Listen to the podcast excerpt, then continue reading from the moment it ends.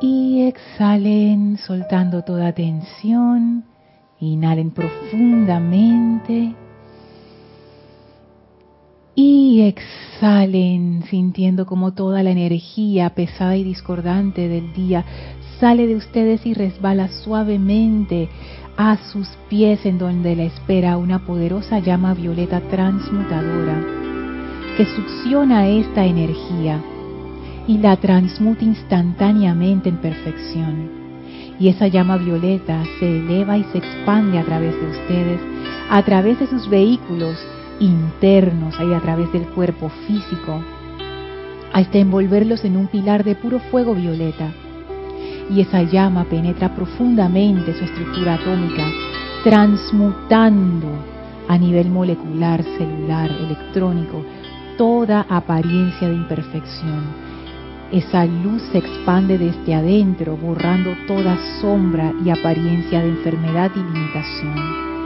Y nos deja envueltos en una gran radiación de perfección, en una gran radiación de paz, y sentimos esto profundamente. Esa llama violeta que ahora nos envuelve se transforma en una gran llama blanca y sentimos la poderosa presencia del amado Maestro ascendido Serapis Bey venir a través de nosotros y anclarse poderosamente en nuestra conciencia. El Maestro abre ahora un portal frente a nosotros y nos invita a avanzar al templo de la ascensión en Luxor. Enviamos nuestra bendición y gratitud al amado Maestro Ascendido Serapis Bey y avanzamos a través de ese portal. Contemplamos el gran templo de la ascensión. Subimos las escalinatas, atravesamos el primer, segundo, tercer templo, entramos al cuarto templo. En ese elevador poderoso y cuando las puertas del cuarto templo se abren, estamos frente a los grandes portones del quinto templo, que empujamos suavemente. Y entramos al templo circular con el brasero en medio en donde flamea la llama, y allí nos espera el amado Maestro Ascendido Hilarión. El amado Maestro Ascendido Hilarión nos envuelve sonriente con su gran aura maravillosa y nos carga con esa conciencia de fe, de iluminación, de discernimiento y de amor. Estamos profundamente dentro de su corazón y ahí nos abrimos en gracia para recibir la bendición de su instrucción. Invocamos también desde este punto de luz al amado Maestro Ascendido Saint Germain para que venga aquí ahora y expanda su instrucción de liberación a través de nuestras conciencias, seres y mundos. Enviamos nuestra bendición y gratitud a estos maravillosos maestros ascendidos que con tanto amor nos custodian, nos protegen y nos bendicen. Tomamos ahora una inspiración profunda. Exhalamos y abrimos nuestros ojos. Bienvenidos sean todos a este su espacio, Maestros de la Energía y Vibración. Bienvenida Elma, gracias Gaby por tu servicio amoroso en cabina, chat y cámara. Gracias a todos ustedes que están sintonizados a través de Serapis Bay Radio o de Serapis Bay Televisión en sus dos facetas, YouTube o Livestream. La magna presencia yo soy en mí reconoce, saluda y bendice a la presencia yo soy en todos y cada uno de ustedes. Gracias por estar aquí, a mis hermanas bellas que me acompañan, gracias a todos ustedes por su sintonía, no solamente a esta clase, sino a todo este empeño. Les recuerdo que este domingo, este domingo viene el servicio de transmisión de la llama de la purificación, donde invitamos al amado arcángel Zadkiel. O más bien, él nos invita a nosotros a su retiro, porque la cuestión es, la fiesta es en la casa de él y de la Santa Amatista. Entonces, tenemos esa oportunidad de unirnos como comunidad, que es un momento muy interesante, porque es como nuestro momento del mes. el día de la reunión familiar. Y ahí nos encontramos todos esa radiación tan hermosa que aunque expresamente y precisamente no, y que fulano estuvo aquí, venga, no, es como que la radiación, o sea, nos unimos a un nivel más profundo y superior todos los meses. Eso es algo bien interesante y maravilloso porque así es que se conforma una verdadera comunidad. Una comunidad que no tiene tradiciones, que no tiene contacto, no es una comunidad. Nosotros todos los meses, y es tan increíble, ¿ah? porque somos gente de todas partes del mundo. Sí, el mío. Su, su asistencia. Claro, todos los países se, se, reportan su sintonía gente de todas las edades.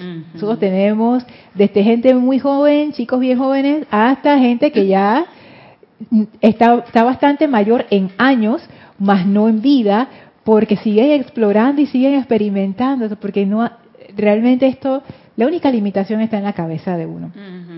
Tenemos gente de todo tipo de, de, perfil, de todo tipo de, hay de todo, de todo. Somos una comunidad bien variada y es bien interesante que todos juntos, que de otra manera no nos conoceríamos y no tendríamos nada que ver unos con otros, pero por el amor a la enseñanza y a los maestros ascendidos, todos los meses nos reunimos en esta gran celebración que es el servicio de transmisión de la llama. Así es que yo anticipo ya que sea domingo, que vamos a comenzar la transmisión a las 8 y 45 AM hora de Panamá, pero ustedes pueden reportar su sintonía a partir de las 8 y 20 hora de Panamá. El chat va a estar abierto para que eh, converse con Edith, que va a ser la chatera de ese día, y le manden sus bendiciones, sus saludos, como siempre lo hacen, y reporten su sintonía. Es un tremendo experimento que yo siento que los maestros aprovechan para descargar sus bendiciones a todo el planeta, no solamente a nosotros y que a, ellos, no. Porque los maestros siempre aprovechan cuando hay gente reunida para con, con esa con esa visión y ese propósito de conciencia, ahí ellos descargan su bendición. Sí. Así que bueno, ya saben, este domingo 8 y 45 AM, hora de Panamá, servicio de transmisión de la llama. Si no saben cómo conectarse, pueden acceder a nuestro sitio web, serapisbay.com, y ahí encontrarán el instructivo. Y bueno, vamos entonces a iniciar la clase que hoy vamos a, vamos a introducirnos, vamos a seguir con la misma línea, pero hoy comienza como otro capítulo de esa misma línea, que es la parte del autocontrol, que en la clase anterior estuvimos conversando acerca de cómo ese ejercicio de la, visualización de la lámina de la presencia y su contemplación te hace más consciente de tu energía y de tu rol como creador. Uno literalmente crea su universo. Y eso es algo que toma un tiempo en procesarlo. No, no caigan en la trampa que uno entiende las palabras, ¿no? Ah, yo creo mi universo, ah, sí y ya como que uno lo procesa superficialmente. Pero eso tiene muchas implicaciones que, que si uno le, se le, mete así como reflexión, uno se va dando cuenta hasta qué punto. Siento yo que ese es uno de los, como de los fundamentos, de los pilares, así como cuando uno pone un edificio, la fundación de ese edificio, esa es una de las fundaciones de la nueva era, de, dentro de la radiación del Maestro Ascendido Saint Germain hay un componente del séptimo rayo que a mí me gusta mucho y que me, y que me ha... Es, esa es una de las lecciones que yo vine a aprender, yo creo, en esta encarnación, como a comprender eso, el tema de la autorresponsabilidad. El, séptimo rayo es un rayo de responsabilidad, en donde tú asumes la responsabilidad por tu propia vida.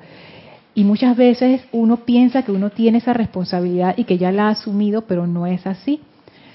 Estamos simplemente viviendo y siguiendo la gran corriente de la rutina, de la cultura general, y nunca nos, cuestionamos nada y nos ponemos a preguntar, ¿esto es lo que yo quiero hacer?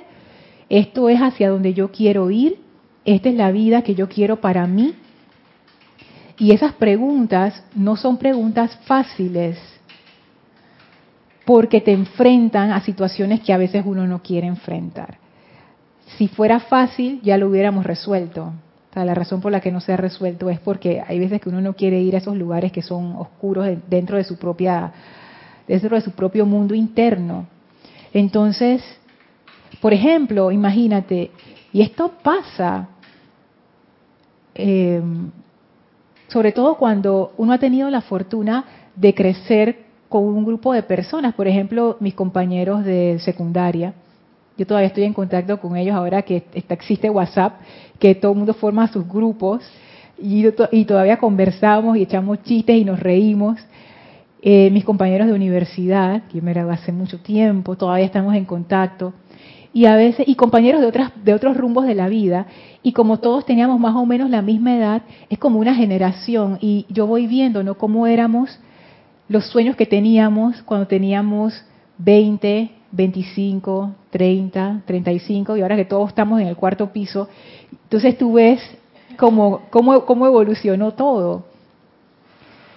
Gente que está cumpliendo sus sueños gente que abandonó sus sueños gente que está viviendo conformistamente, gente que está haciendo cambios fuertes en su vida, gente que cierra capítulos y abre capítulos. O sea, tú te das cuenta que la vida no era como nosotros pensábamos que era. Y todas esas cosas es como que, wow, si uno se despierta a los 40 años y uno dice, mi vida no es lo que yo quiero que sea, no me gusta cómo es mi vida, ¿a quién yo le echo la culpa? A uno mismo. Uno mismo se, tiene esa culpa uno mismo carga con esa culpa. Pero es el mundo que uno crea, ¿no verdad? Así es. Y, es y, y, uno lo siente así como una culpa y a veces esa culpa que realmente uno sabe en lo más profundo que es de uno, uno la proyecta sobre los demás. Entonces uno dice, no, no es mi culpa, es culpa de mis papás, es culpa de mi jefe, es culpa de mi esposa o mi esposo, es culpa de los hijos. Entonces, es, es y realmente el maestro Sandillo San Germain dice, la culpa, voten eso, eso no sirve, lo que uno tiene que hacer es asumir la responsabilidad que es completamente diferente. Esa energía es mía, yo la puedo cambiar, Gaby. Sí, eh, aquí hay una, un halago hacia tu camiseta. Valentina le encantó tu camiseta. Gracias, Valentina. Thank you. sí, yo quería acotar algo acerca de, de la vida a los 40 años, ¿no? Porque más o menos tenemos, andamos por la misma edad. También estás en el cuarto piso, Gaby. También estoy en el cuarto piso. Se la llama de la ascensión, Elma, por eso que no, nadie aquí parece la edad. No, nadie aquí parece la edad que, tenemos. Eh, pero tú sabes que la vida nunca va a ser perfecta, o sea, nunca vas a ser que yo logré todo lo que yo quería y tengo la vida perfecta y soy, soy, soy, ego, ego, ego. O sea, siempre va a haber falencias, siempre va a haber vacíos, siempre va a haber metas que no pudiste realizar, pero por algo estás aquí. Tienes que dar gracias por eso. O sea, las cosas, hasta el punto de en, el día que te, que te mueras, que fallezcas, que desencarnes, las cosas no van a estar bien. Y eso nos ha pasado una y otra vez encarnación tras encarnación, uno deja un montón de problemas, uno deja un montón de gente atrás, de experiencias atrás. O sea, uno tiene que vivir el momento. Tú sabes que eso que tú dices es muy cierto, porque uno siempre está, desde el punto de vista de la personalidad, correteando este estado de perfección que, que, no es no es posible porque este este no es el plano en donde eso se puede dar este plano es cambiante depende de muchas cosas no solamente de uno entonces, ese estado de perfección, probablemente de, que de la personalidad, lo que la personalidad piensa que es perfecto, nunca llega. Además de que nuestra propia personalidad sabotea eso. Porque la personalidad apenas logra algo, ya me aburrí, ya yo quiero otra cosa. Entonces, tú no puedes complacer a la personalidad. Por misma definición, ella nunca está satisfecha. La personalidad vive en insatisfacción que ese es el, concepto que hablaba, que hablan los budistas, que ellos le dicen dukkha a eso, que se tradujo como sufrimiento. Las primeras personas que hicieron las traducciones a, lenguas occidentales, inglés, español, lo tradujeron como sufrimiento, pero en realidad ese término es muy difícil de traducir, no tiene traducción literal. Y ahora los estudiosos que hacen esas traducciones de traducciones, creo que eso es, eso es sánscrito o pali, no me acuerdo, ya no lo traducen como sufrimiento, lo traducen como insatisfacción. Porque dukkha no es sufrimiento, sufrimiento que te están pegando y tú, no, es ese estado como de que, lo que tú decías, como que todo está bien, pero tú sabes, falta algo. es esa cosa, esa insatisfacción es parte de la conciencia de la personalidad separada, separada de la presencia. Entonces ella nunca está satisfecha y uno nunca llega a ese estado de, entre comillas, felicidad. Sí. Para agregarte algo más de mi, de mi comentario, eh, y lo acaba de decir la, la clave de todo esto, que nos enredamos mucho en el mundo y eso lo, lo digo porque por una conversación que yo tuve con una persona antes de venir para acá, que nosotros estamos muy engrampados en esta ilusión entonces nosotros creemos que estamos logrando, sí estamos logrando, pero no son logros definitivos, son logros temporales. O sea, son logros de que lo logré por un determinado momento, pero ya después de ese momento quiero otra cosa o ya ese logro se fue o ese logro se desbarató. O sea, que estamos aquí aprendiendo 100%. Esta es la escuela del aprendizaje, porque los logros verdaderos se van a ver en otro plano, no en este. Entonces nosotros creemos que lograr lo que es principalmente materia, eh, carro, casa, familia, eso es momentario, porque igual lo logramos en otras encarnaciones o quizás sí, quizás no, y lo dejamos atrás. No sé si me explico. Sí, sí te explicas pero es muy difícil darse cuenta o aceptar eso de la ilusión. Yo me acuerdo que yo conversaba en una de estas, bueno, ya hace ratito con Kira, cuando ella estaba dando sus clases, donde en los miércoles ella trajo el tema de la ilusión. Y yo le decía, Kira, para mí eso es tan difícil, a veces tú lo dices y, y algo dentro de mí como que se encoge y no lo acepta. Pero en realidad sí tiene o sea, es como, dice Gaby también, todo esto es temporal. Desde ese punto de vista, hay muchos puntos de vista y vamos a verlo más adelante en, en, las otras clases porque esto es como una nueva serie que comienza, van a ver por dónde va a salir esto. Pero si te pones a ver nada más desde el punto de vista temporal, nada dura para siempre en este plano, porque en este plano no es, no es, no hay eso. Este plano es el plano del tiempo y el espacio. Esto no, esto no, por muy grande. Ustedes saben cuánta gente famosa vivió desde los tiempos de Babilonia, de los cuales no hay ni el polvo, que fueron tan famosos en sus tiempos. Estoy segura que hubo médicos famosos, guerreros aguerridos. Se viene siendo la ilusión, ¿no? Sí, que lograron cosas espectaculares y ahora nadie recuerda siquiera que existieron. Civilizaciones enteras que nadie sabe que existieron. Ahí están enterradas debajo de capas y capas y capas de tierra. Dentro de 10.000 años quizás nadie se va a acordar que nosotros estuvimos por aquí. Van a encontrar un poco de capas con plástico, pero ya, qué raro que hay que este material, qué extraño. Pero, ¿quién? Nadie. Imagínate, o sea, ¿quién fue Lorna? Ponte, mis papás saben quién soy yo, pero ellos probablemente desencarnen antes que yo. Mi hermano sabe quién soy yo, nosotros tenemos, nos llevamos menos de dos años. Así es que mi sobrina sabe quién soy yo. Pero más allá de eso, apenas los hijos de mi sobrina desencarnen ya, la memoria de lo que yo fui se acabó en mi familia. O sea, es, nada. Entonces, cuando uno lo pone de esa perspectiva, ¿por qué nos afanamos tanto a veces? Tampoco es caer como bien decía Kira, de que, ay, como todo es una ilusión, ahora no voy a hacer nada. Es que ese no es el punto. Pero también el extremo de que esto es lo más importante, o sea, en realidad no es así. O sea, que no pegarse tanto a esa ilusión, ¿verdad? Eso es lo que el Buda también hablaba acerca del apego. sí, el no pegarse tanto, de que bueno, yo, yo era lo mejor y hice un sufrimiento de toda la vida lo mejor y todavía no lo veo. Por eso, imagínate, Elmi, una persona que siempre quiso ser lo mejor en todo. ¿Cómo tú puedes ganar esa carrera? No la puedes ganar porque siempre va a haber alguien que es mejor. Siempre va a haber alguien que tiene más que tú, que es más joven que tú, o que es más inteligente que tú, que tiene más carro que tú, o que tiene más que tú. Entonces es, como que, tú sabes lo que son 7 mil millones de personas, tú vas a estar compitiendo con 7 mil millones. ¡Ey! ¡Ey! Claro que sí, y esa es la ignorancia básica de por qué yo hago eso porque no sé. Porque si yo supiera no lo hiciera. Si yo y, y eso es parte de lo que quiero traerles a ustedes, el autocontrol. Hemos hablado de ser conscientes de que nosotros somos creadores de nuestro universo. Y ahora lo que sigue es, bueno, ¿cómo yo me vuelvo una buena creadora? Y todo eso tiene que ver con todo lo que hemos estado viendo desde el quinto templo. De hecho, yo tengo una pregunta para ustedes. Me parece interesante que exploremos este tema y no lo agarremos como que, ah, sí, el autocontrol es importante porque el maestro ascendido Saint Germain dice que es importante. No, o sea, veámoslo desde una perspectiva fresca.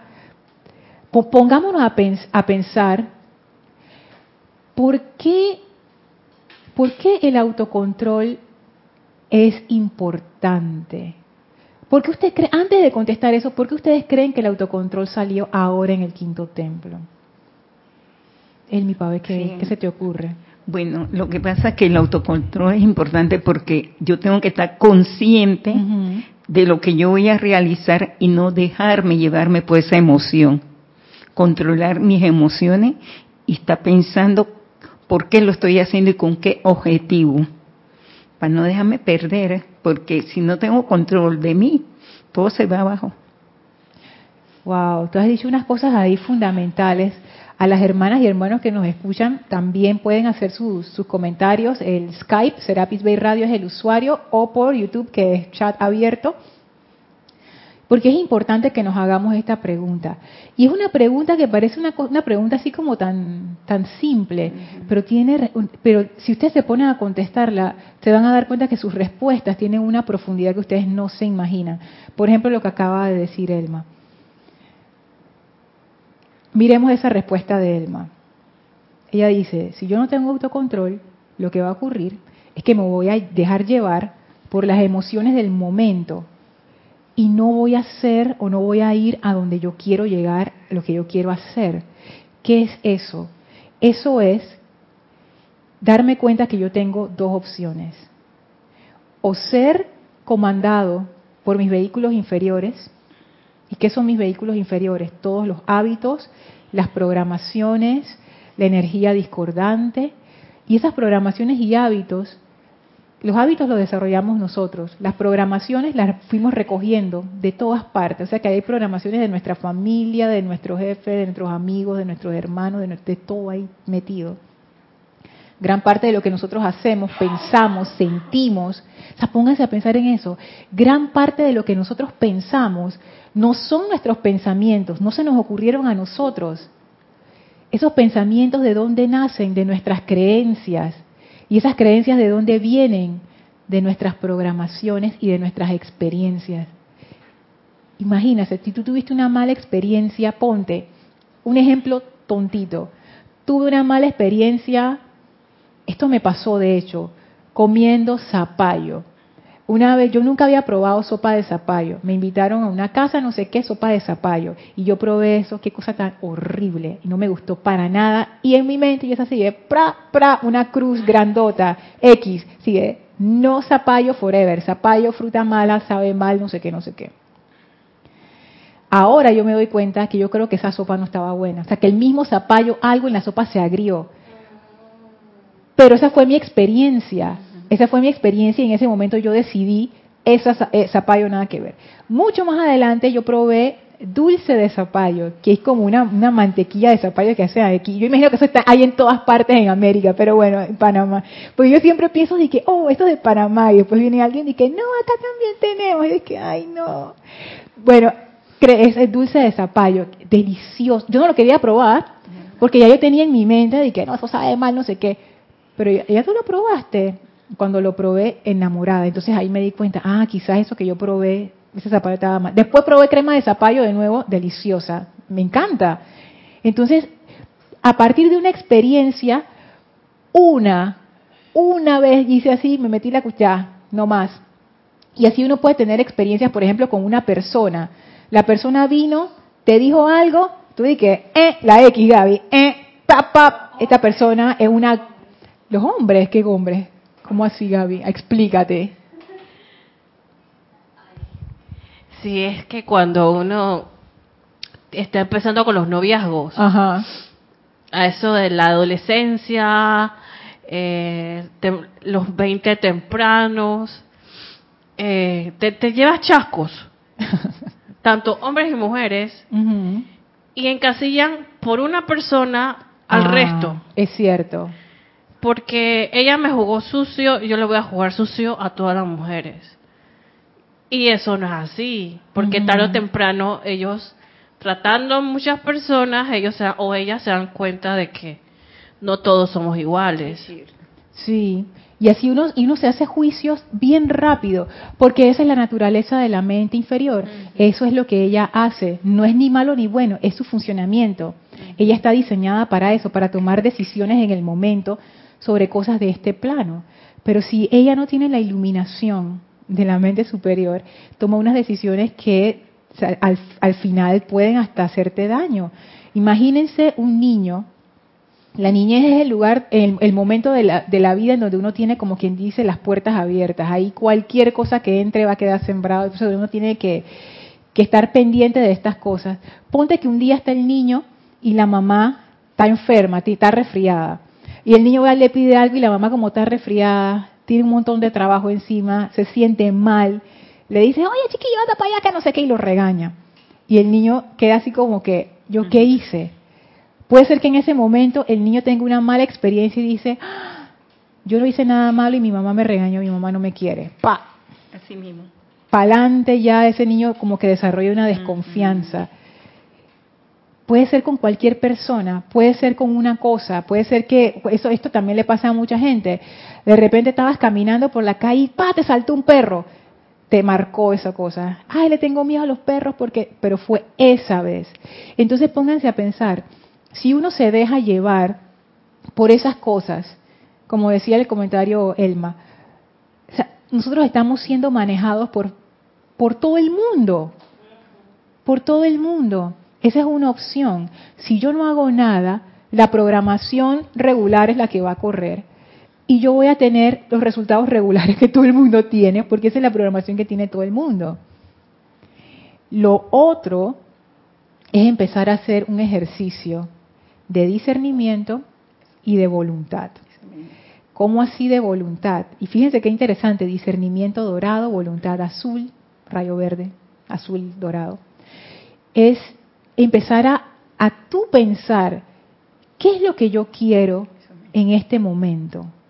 Y esa pregunta, la pregunta primigenia de Jorge, esa pregunta, wow, es tan profunda. Porque imagínate, Elma, que tú tengas una situación en donde tú quieras hacer un proyecto que nunca has hecho antes, por ejemplo. Te vas a embarcar en una nueva etapa y quieres hacer algo diferente. Y cuando te y empiezas a planificar y empiezas a hacerlo, de una vez vienen los pensamientos que siempre vienen, las, co- los las cosas que uno siempre se dice a sí mismo. No vas a poder, Elma. ¿Quién te mandó a meterte en eso? ah, eso no va a salir bien, te, te empieza a dar como una ansiedad y una cosa. Entonces allí tú tienes que tomar una decisión. ¿Qué es lo que yo quiero? Yo quiero hacer el proyecto o hacerle caso a esta energía. Ese es el inicio del control de la energía. Pero en el momento que yo voy a hacer el proyecto, yo tengo que estar bien clara mi discernimiento, cómo lo voy a hacer, hasta dónde puedo llegar y hasta dónde favorece mi contorno. Porque si no cubre que favorezca mi contorno y no sé hasta dónde voy a llegar, no me puedo comprometer porque entonces no tengo voluntad. Me dejo llevar a eso lo que dice la ilusión. Y fíjate, Elmi, yo diría que eso viene hasta después, porque en ese momento ya tú estás como a punto de entrar en acción. Tú estás haciendo como la fase de planificar para saber cómo vamos a entrar en acción. Pero antes de eso, hay una fase en donde uno como que se te ocurre la idea de que, ah, vamos a hacer esto. Y en ese momento te empiezan a salir estos pensamientos como que no voy a poder, me da miedo, no sé qué. Entonces, ¿Por qué el autocontrol siento yo que es tan importante? Y por favor todavía pueden enviar sus respuestas. Y es importante que ustedes, si no las quieren enviar o no las pueden enviar porque están enredados o no pueden eh, escribir en este momento, contéstense ustedes mismos. ¿Por qué ustedes piensan que esto es importante? ¿Y por qué ustedes piensan que esto salió ahora en el, ahora en el quinto templo? En serio, pregúntenselo, contéstense ustedes mismos y reflexionen sobre su propia respuesta, porque hay veces que esas respuestas que uno se da a uno mismo tienen mucha sabiduría y uno ni siquiera se escucha a, a uno mismo. Entonces, esto es el inicio de ese control de las energías del vehículo inferior. Pero eso tiene un componente adicional, que es el componente de la mente superior, que los maestros llaman el Cristo. eso siento yo que ese autocontrol del inferior es el primer paso de esa como como descarga o unión. Esa voz interior que te va guiando si vas a poder salir adelante. Primero tengo que consultarme conmigo misma. Si yo tengo el deseo y tengo la buena voluntad de hacerlo como debe ser, si realmente no me siento segura y creo que no voy a poder cumplir, entonces me hago hacia un lado y doy la opción para que otro entre. Porque posiblemente estoy cerrándole el camino al otro candidato que desea hacer el proyecto. También puede ser. Gaby. Sí, tienes dos comentarios. Uno de Aristides Robles ya había comentado ya hace tiempito, pero bueno, aquí los comentarios todos son bienvenidos. Claro que sí, no, sí, pásamelos, pásamelos todos. Dice Aristides Robles desde Panamá. Bendiciones para todos. Bendiciones. Nada dura para siempre. La ley de la impermanencia es implacable. Lo único permanente es el cambio constante. Así es. Y eso es algo que tiene tanta lógica, pero nosotros como que no lo aceptamos. sí. Nos escribe Angélica de Chillán, Chile. Bendiciones, Lorna, y a todos. Bendiciones, Angélica. Qué bueno que trajiste el autocontrol a colación. Ya estaba pensando que había entendido mal. Respecto a tu pregunta, por mi parte, pienso y siento el porque es necesario el autocontrol, porque sin autocontrol seguimos en la ilusión pensando que eso es la verdad. Con el autocontrol entramos a un estado de conciencia consciente que permite dirigir la energía de manera constructiva, donde recién comenzamos a percibir lo real, Mejor decir, recién allí viene la comprensión del realizar la voluntad de Dios. El autocontrol nos lleva a la inofensividad, donde ya no se tiñe la vida de manera incorrecta. Wow, ya está clarita, Angélica. Es que es así. Y sabes que, Angélica, yo pienso que... Ah, y de hecho, Angélica, hoy me estaba acordando de ti. Mira, la mía todavía sobrevive, así que es un regalito de, Angélica cuando vino con, con, su clan la semana del peregrino. Es que eso que tú dices de, lo real, yo pienso que por eso, pero ustedes, también pueden tener otras respuestas, la idea es que, que vayamos sumando. Es una de las razones por las que esto ocurre en el quinto templo, desde el templo de la verdad. Estamos en este templo para conocer lo real, y cuál es la situación con las cosas que nos pasan en el mundo. Y fíjense que desde el inicio de la clase hemos estado como dando vueltas en el asunto y no sé qué. Y yo pienso que es que es, que es por eso. Pienso yo que el maestro ascendido Hilarión nos presenta este escenario. Y nos los presenta ahora, porque si nos los hubiera presentado al inicio, me hubiera pasado como yo con Kira, que a mí eso que todo es ilusión, ninguna ilusión, Kira, esto es real, mira, real. Nos, hubiera pasado así, yo, o sea, yo me hubiera revelado una vez. Pero ahora es como que tenemos un poco más de criterio y más de visión para empezar por lo menos a cuestionar que el maestro nos dice, mira, lo que tú piensas que es real, en realidad no lo es.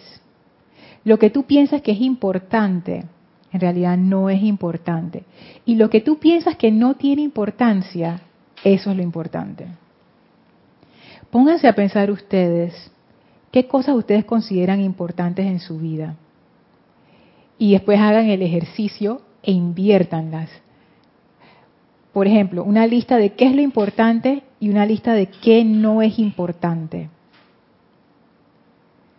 y luego hagan la inversión. y vean qué sale. Eso es una cosa muy interesante. Por ejemplo, en, generaciones, por lo menos aquí en Panamá, toda generación tiene como su aprendizaje. Y la generación de mis padres fue una de las primeras generaciones que hizo el salto de la pobreza a la clase media. Porque antes en Panamá no había clase media. No había clase media. Había gente muy rica y gente pobre. No había clase media. Y con la revolución que se hizo aquí, el general Torrijos y todo eso, se abrió la oportunidad, bien o mal, lo vamos a calificar, se abrió la oportunidad de que las personas estudiaran y se superaran. Y empezó a surgir la clase media. Yo veo que para personas que, están, que tienen la edad de mis padres o esa generación, la parte de la seguridad económica es lo más importante. O es muy, muy, muy importante. Dice Gaby que sí, ella, da fe de eso. Muchos de nosotros, ¿ah? porque nuestros padres fueron de esa época y uno tiene tíos y amigos de, los papás de esa época y tú te das cuenta que la seguridad, la seguridad económica era muy importante. Puede que tú no estuvieras haciendo algo que te gustara, puede que eso estuviera dañando un poco tu salud, pero eso no era importante. Lo importante es seguridad económica para ti y para tu familia, porque tú tienes que ser responsable, no sé qué. Entonces, es como que aguántatelo Súrrate, trabaja, trabaja, trabaja, trabaja para lograr esta seguridad económica y ya cuando tú estés mayor, tú te puedes jubilar y puedes estar en paz y felicidad. Las generaciones de ahora ya no piensan así. Pero ¿por qué no pensamos así? Porque nosotros nacimos en otro ambiente. Ellos vienen de un lugar muy difícil. Ellos le tocó, a mi papá le tocó durísimo. Pero, no, pero a mí no. Gracias al esfuerzo de mi abuela y de mis padres, a mi hermano y a mí no. Entonces nosotros tenemos otra mentalidad y otras prioridades. O sea que usted lo ven como más fácil. En ese sentido sí, pero ahora nosotros tenemos otros desafíos que ellos todavía no, que ellos no tuvieron. Por ejemplo, la, la idea de que tú buscaras hacer algo que tú ames y te dedicaras a eso, eso es como que que tú estás hablando, tú lo que tienes que buscar un trabajo y, trabajar y, y, conseguir tu seguridad económica y ya una vez que tú tengas eso, entonces tú haces todo lo demás. Y las generaciones más nuevas es no, yo, yo necesito hacer algo que a mí me llene, pero nosotros no tuvimos la misma experiencia que ellos tuvieron, entonces es entendible. Pero lo que quiero decir es que, ¿qué es lo prioritario? Hay veces que uno se afana tanto en hacer las cosas y uno piensa, no, esto es lo más importante. Y preguntarse, ¿es eso realmente lo más importante? Desde el punto de vista de los maestros ascendidos, esto es una escuela. Y nosotros vinimos así, aquí a hacer un aprendizaje. Un aprendizaje para nosotros crecer como personas pregúntense, ¿qué tanto yo estoy creciendo como persona? ¿En qué sentido? No persona de la personalidad, quizás estoy usando el término equivocado. ¿Qué tanto yo estoy creciendo en amor? Por ejemplo, ¿es eso, eso, eso, eh, pregunta, eso, eso está por algún lado en mi lista de cosas de prioridad? El hecho de, de darme cuenta, ¿Estoy amando lo suficiente? Una pregunta. Sí. Una pregunta. Esto, también, ¿en qué parte estoy creciendo las virtudes divinas? Puede ser la tolerancia, la paciencia. Y es importante, Lorna, porque eso es una parte que tú vas evolucionando y vas esto, sembrando dentro de ti esas virtudes que nunca las llegaste a ver. Ahora la vas a ver lo que es el amor. Ahora vas a comprender las personas de tantas edades que son ancianos, cómo han podido evolucionar. Y te sientes, tú observas, los miras, su labor que han realizado durante toda la vida que nadie se lo ha observado. Pero en este momento un estudiante de la luz sí puede llegar a ver eso. Sí. Oíste, porque esa es la parte que el maestro no abre la puerta para que veamos el esfuerzo humano que ha hecho los demás, cómo hicieron este edificio, todo lo que brindaron, todo lo que hicieron para realizarlo. Por ejemplo, eso que, que, realmente sería comprensión y gratitud. ¿Qué tanta comprensión yo estoy desarrollando para los demás? Y estoy hablando acerca de estudiantes de la luz, no estoy hablando del de, resto de las personas. Ajá, público general, no.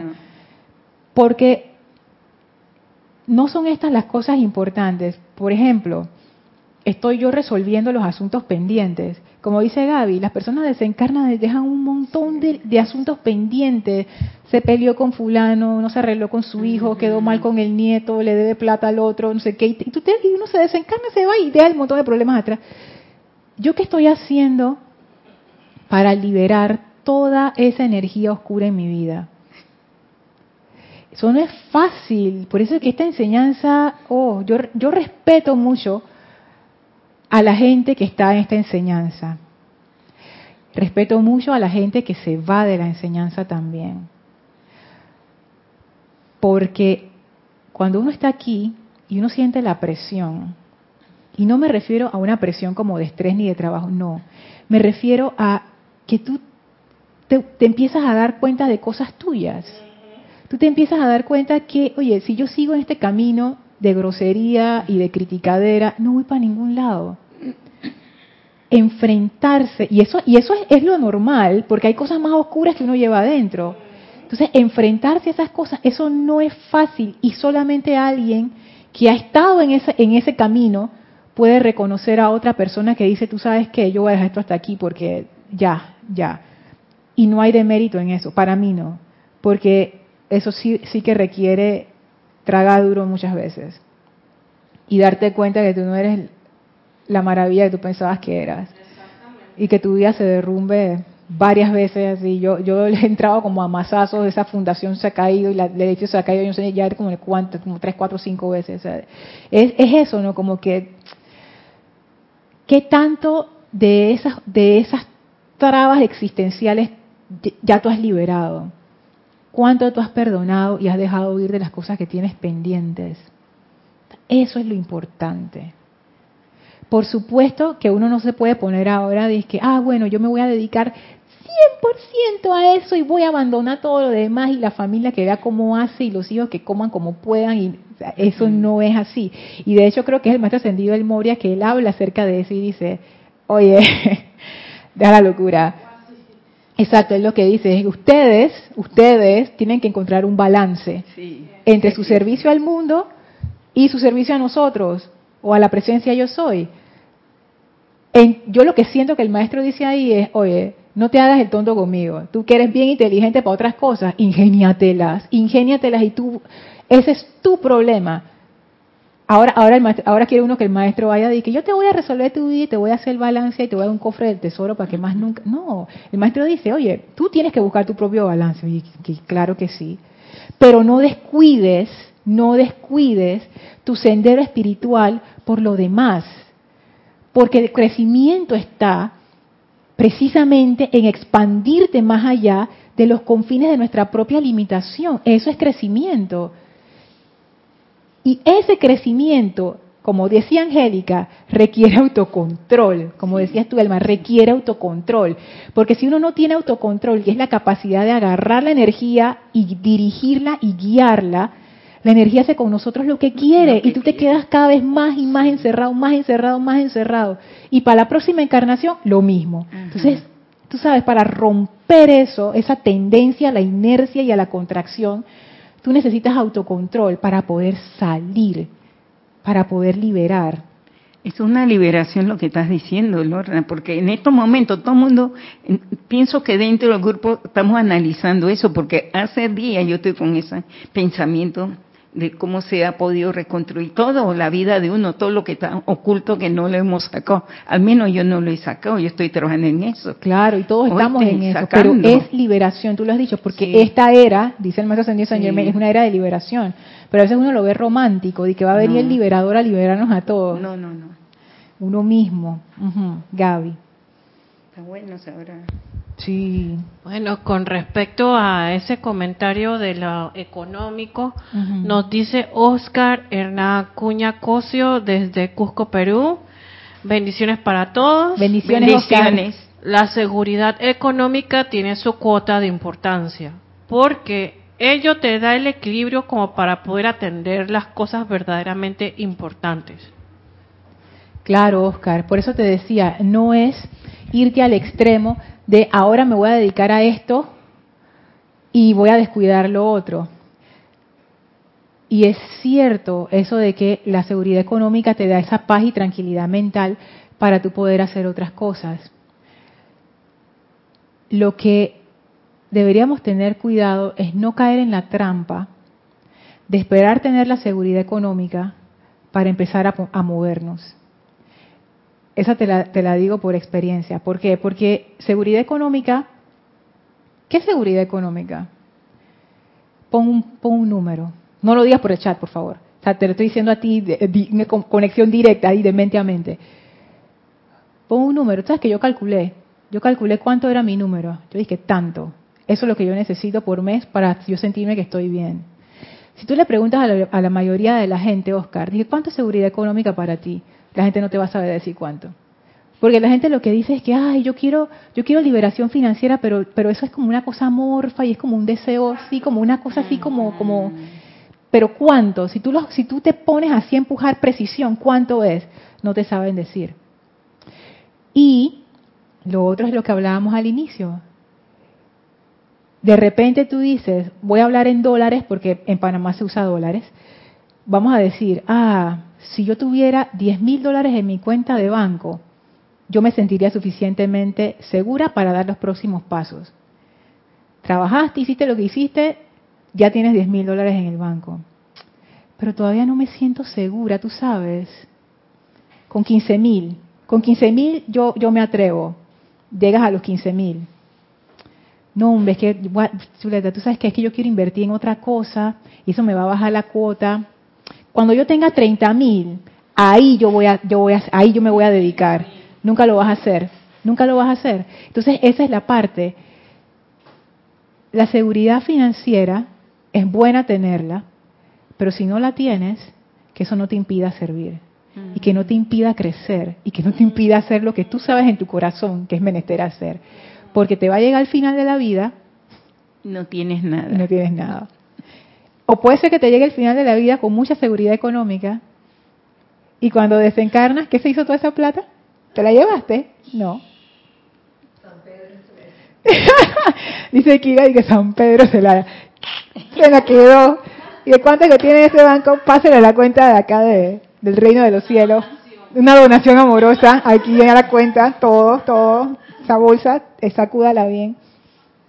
Yo no le estoy quitando importancia al dinero. El dinero tiene su importancia en el mundo de todos los días. Sin embargo, tenemos que poner las cosas en el orden correcto. Y yo te lo digo, Oscar, porque yo misma me estoy desprogramando para poder hacer eso que yo te estoy diciendo. Uno le pone demasiado peso a las cosas materiales. Y las cosas que son importantes no. Por eso que tú ves gente que tiene vidas materiales muy abundantes y vidas interiores muy vacías. Yo no estoy diciendo que la pobreza es buena, porque no lo es. Y sobre todo en Latinoamérica, en donde ser pobre es bien feo y es miserable, de verdad. Hay otros países donde hay como, como redes sociales que te apañan si tú no tienes trabajo, el gobierno te ayuda, si tú eres mamá soltera, el gobierno te da algo.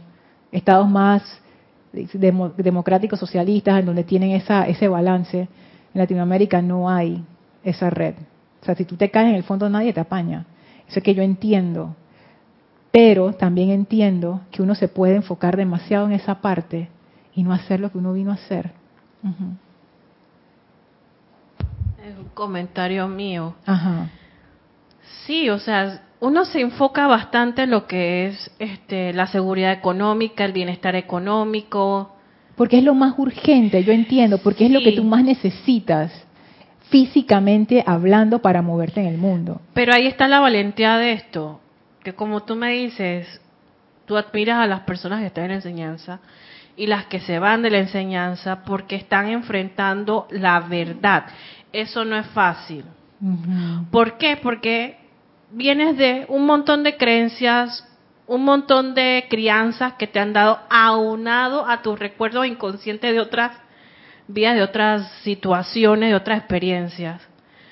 Entonces tú ves que ya lo material lo ves con otros ojos y a la mayoría de la gente no les gusta eso.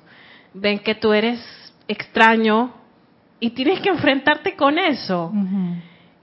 Y a la vez, como dice un proverbio bíblico, creo que es bíblico, que busca a Dios primero y lo, lo demás vendrá por añadidura. Eso tiene sentido para mí.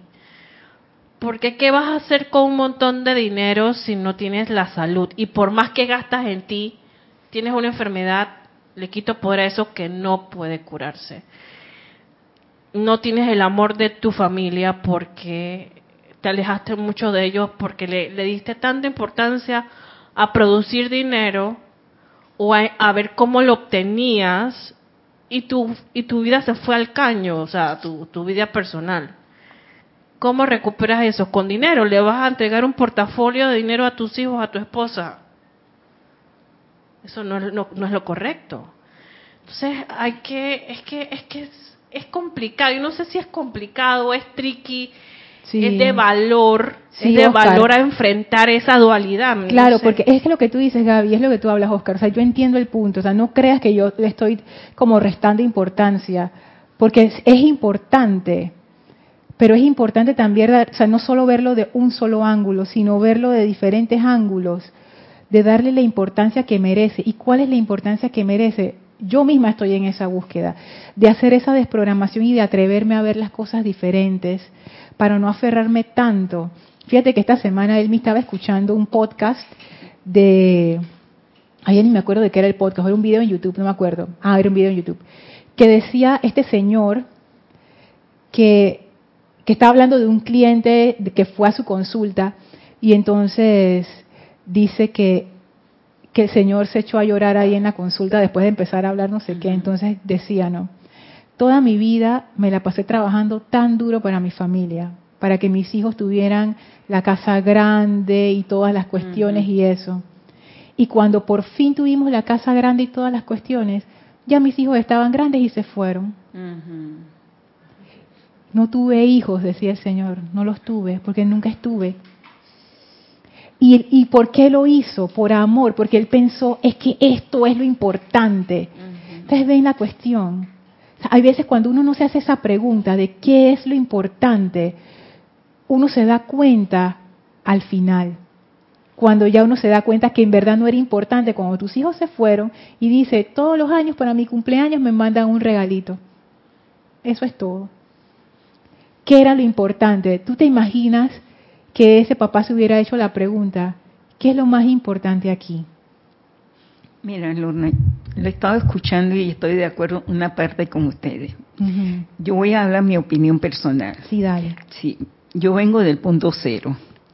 Y yo le doy gracias a Dios que si yo no hubiera tenido una fortaleza espiritual y gracias a la enseñanza, que se lo agradezco profundamente, hoy día esta enseñanza me ha permitido estar aquí y he tenido un, equilibrio. Me ha educado la enseñanza, ver la importancia y saber qué es bueno y hasta dónde puedo llegar. Tratar de recibir lo que me merezco y lo que la voluntad divina tiene para mí programado. Yo no he puesto ese imperio a la voluntad. Ella es la que me brinda a mí y me facilita. Yo me jubilé con 10 centavos y gracias, Padre, que el suministro no me falta. Tú mismo has visto que las situaciones que he pasado, la presencia me ha resuelto todo, situaciones, hijo de todo. Yo siento que he sido una mujer muy bendecida ante Dios, honestamente, porque he estado el equilibrio, la conformidad. La voluntad de Dios tiene esto para mí, gracias Padre. Esto es lo que voy a recibir, no lo pienso, ni estoy pensando en un carro, ni estoy pensando en un Mercedes, nada de eso. no, estoy pensando de vivir el hoy, como las aves que vuelan y comen el hoy y vamos a ver qué viene mañana. Pero si yo vivo con esa confusión mental y esa programación, nunca voy a ser feliz. Lo voy a decir por, por aquí es cierto, Elmi no es una mujer rica ni millonaria en cuestión de cuentas, pero Elma es una de las personas más opulentes que yo conozco. Más opulentes. Yo les digo, Elma no le hace falta nada, es increíble, increíble. Me consta, me consta.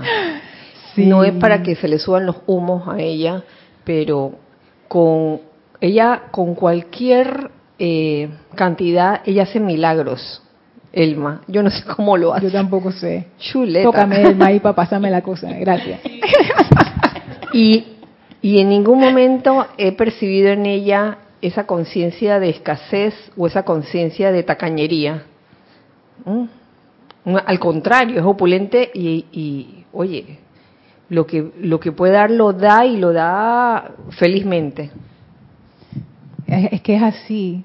Uno se asombraría.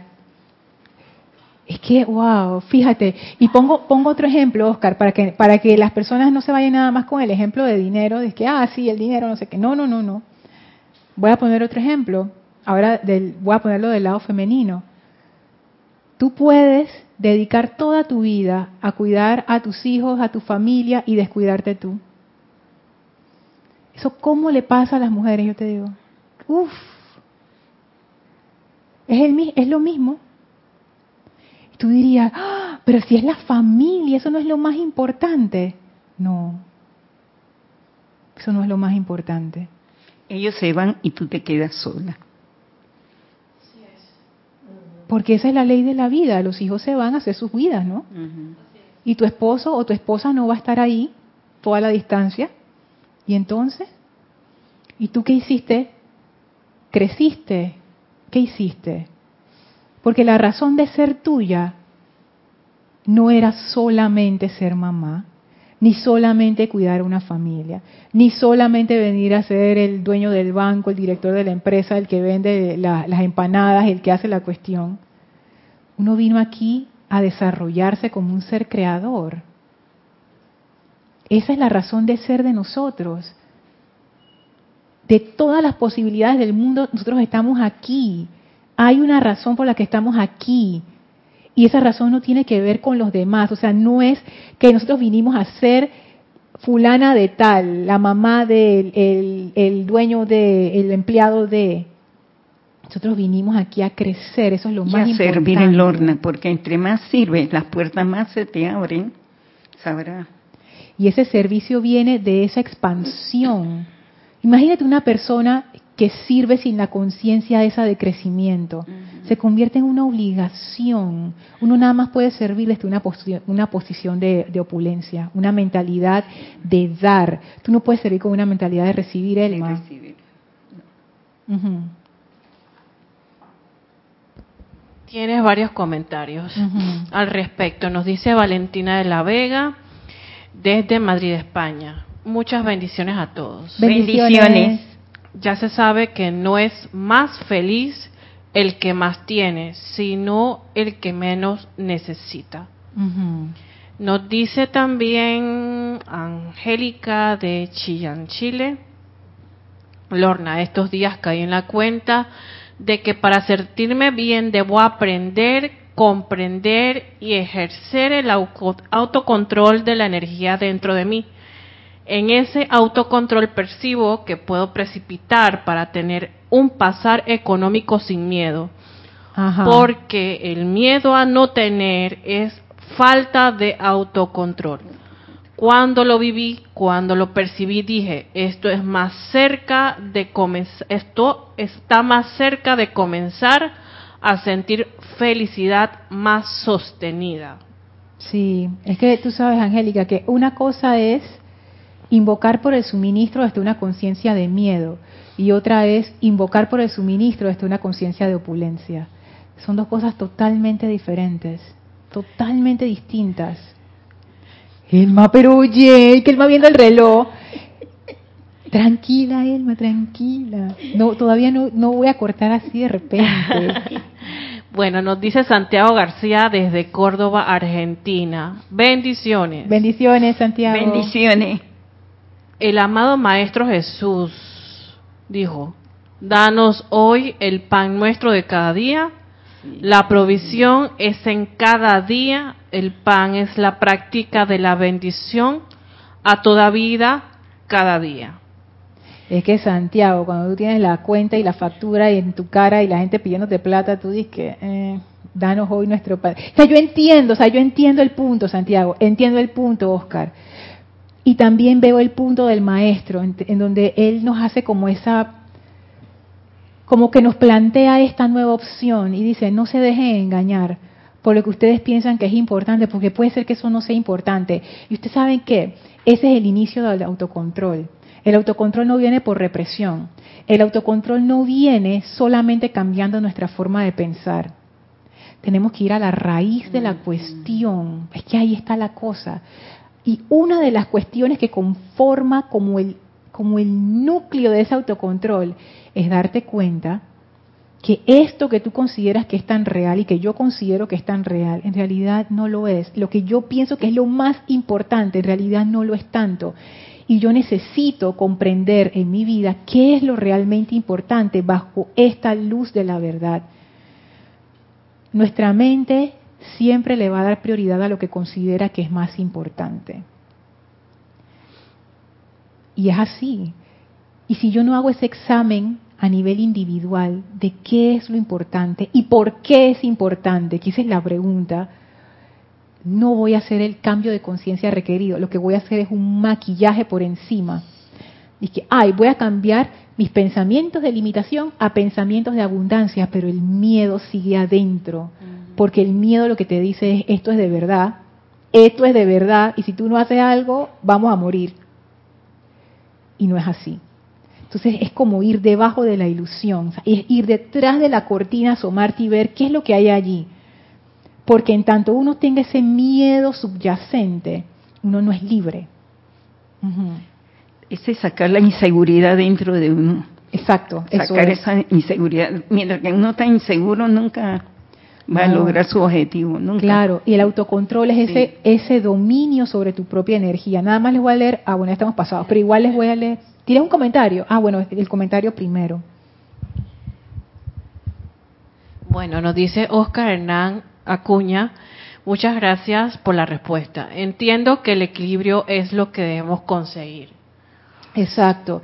Y en especial en temas de dinero o en temas de relaciones con otros, como puede ser tu familia, el esposo, no sé qué. Incluso en términos laborales, en todos los términos que tienen que ver con el mundo. Hay que remover ese miedo subyacente que viene como de esa conciencia de carestía. Porque si no, la cosa se pone difícil. Antes de cerrar la clase, gracias Oscar, quiero leerles una cosa rapidito de Misterios Develados, que está en la página, en la página 2. A ver, estoy revisando mis notas aquí, sí, la página 2. Eh, Sí, déjame leer esto rapidito.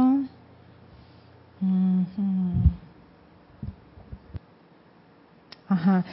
dice el maestro ascendido Saint Germain, lo vamos a seguir en la clase siguiente. Perdón, esto está en la página. Ay, Dios mío, ¿dónde está esto?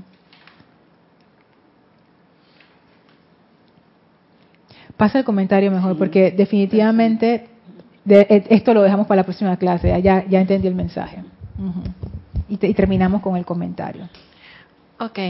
Dice Aristide Robles desde Panamá. Muchas bendiciones para todos. Bendiciones. La importancia de cerrar la encarnación, no digamos con riquezas, pero sí con lo suficiente para vivir.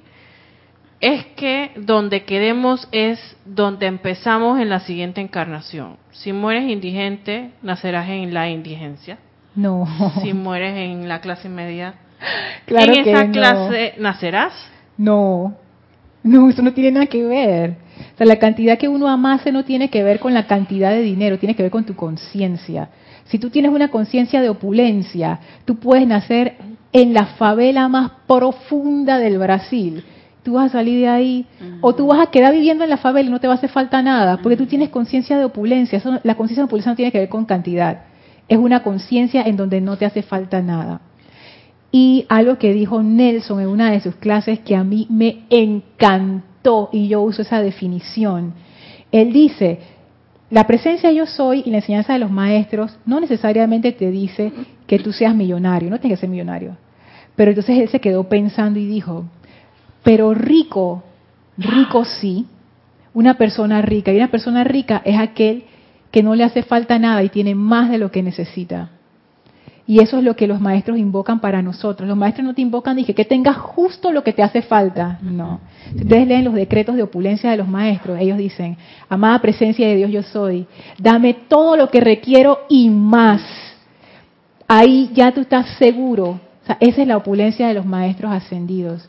No es que ahora que uno se va y que, que necesito en realidad 10 dólares, pero si me da 5 yo me conformo.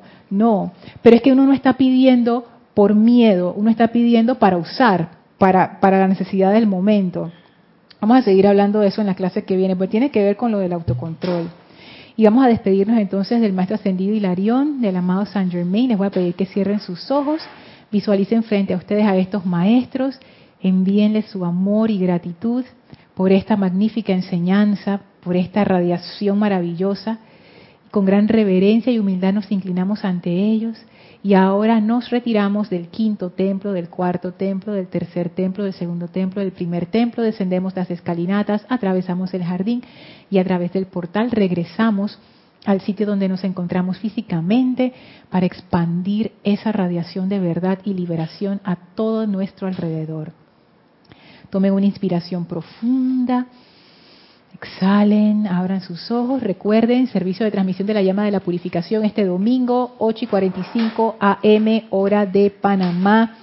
Que la magna presencia de Dios Yo Soy los envuelva a todos en mil bendiciones. Muchas gracias. Gracias. Gracias.